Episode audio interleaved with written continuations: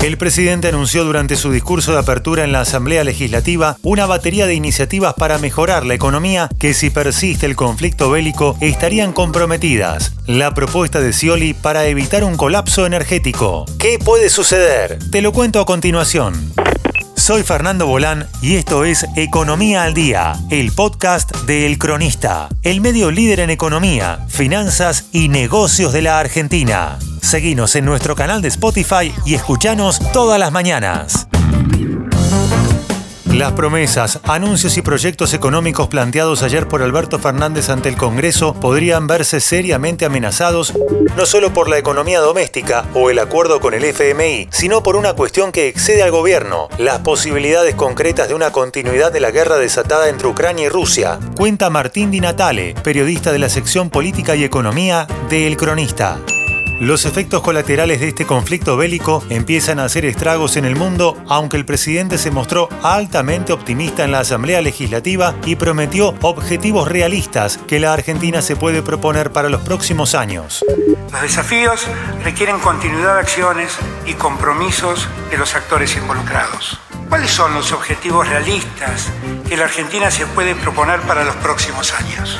No solo esto, Alberto Fernández planteó una agenda de proyectos destinados a potenciar las exportaciones y el fomento de la industria argentina que las sombras de la guerra en Ucrania podrían complicar el panorama. Entre sus promesas de gobierno ante el Congreso, el presidente habló de superar los 100 mil millones de dólares de exportaciones, sumando bienes y servicios. Podemos alcanzar y superar los 100 mil millones de dólares de exportaciones sumando bienes y servicios.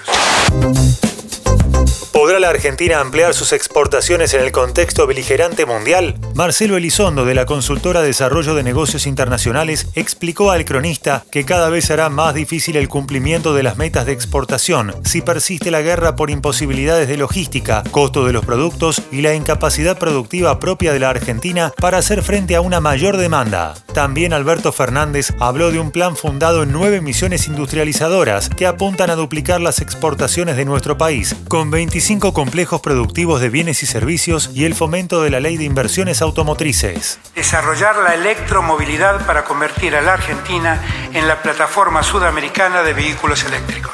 Este es un objetivo complejo ante un mundo que se cierra y donde la economía mundial estará contraída. La guerra afectará el esquema sistémico de las inversiones a nivel global y el flujo de las transacciones comerciales, pero también lo que definirá esos proyectos será el cumplimiento de las metas que se puedan cumplir en el acuerdo con el fondo y las misiones trimestrales que lo acompañarán en la Argentina, explicó el secretario de Relaciones Internacionales del gobierno porteño, Fernando Strafase.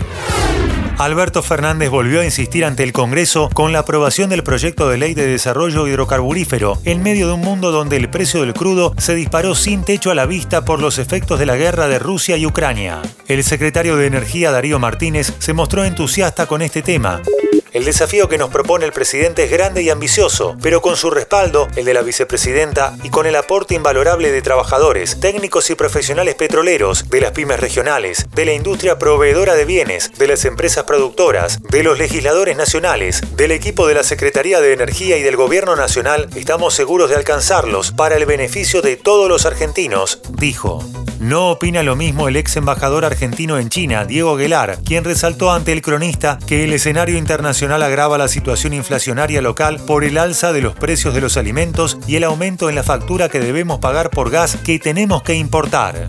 Mariano Causino, ex embajador argentino en Israel y autor de varios libros sobre Rusia, aseguró a este medio que, en términos económicos, la capacidad de Moscú es limitada. Tienen un PBI menor al italiano o al brasileño, incluso su PBI es la mitad que el del estado de California. Por lo tanto, es de alguna manera ingenuo creer que Rusia pueda estar en condiciones de financiar desarrollos productivos e inversiones en un país como el nuestro, que por otro lado está en una región que no es central para sus intereses estratégicos. Proyecto con Brasil. Para Daniel Scioli, embajador argentino en Brasil, los efectos de la guerra se podrán sortear en Argentina con mayor integración regional de la economía. En este sentido, Scioli comentó a este medio que para compensar los aumentos del crudo de Rusia habrá que poner énfasis en la construcción del proyecto del gasoducto que va de Vaca Muerta a Brasil. Es una obra de ingeniería civil que puede concretarse antes de fines del 2023 y en el transcurso va a generar mucho trabajo y perspectivas extraordinarias para exportar cada vez más gas de vaca muerta, por la necesidad que tiene Brasil ante la reserva de gas que está disminuyendo de Bolivia, consideró el embajador. Los precios internacionales de referencia al crudo ya subieron un 20% en lo que va del año y un 46% en los últimos 23 meses. Este jueves alcanzó los 100 dólares el barril. Rusia produjo alrededor de 639 mil millones de metros cúbicos de gas natural en 2021, según datos de BP, por lo que la producción mundial de gas natural llegó alrededor de 3.854 billones de metros cúbicos y los precios se tensionarán al alza con la intervención militar en el país ucraniano, indicaron los expertos de Atlantic Capital a Business Insider.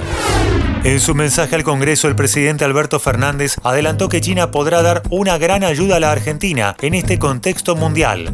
Anunció así la ampliación de una línea de swaps para financiar baches fiscales. También hay promesas de inversión de Beijing.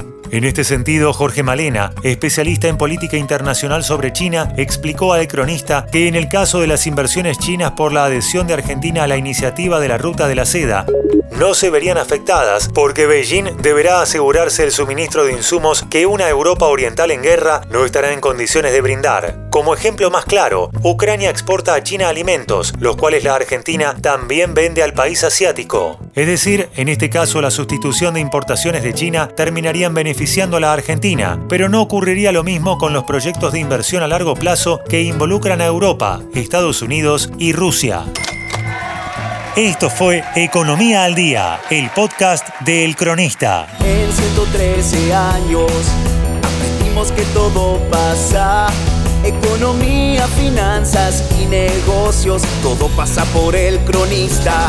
Por el cronista, economía real. Por el cronista, negocios, finanzas. Por el cronista, la información que buscas, todo pasa por el cronista. Todo pasa por el cronista. Todo pasa por el cronista.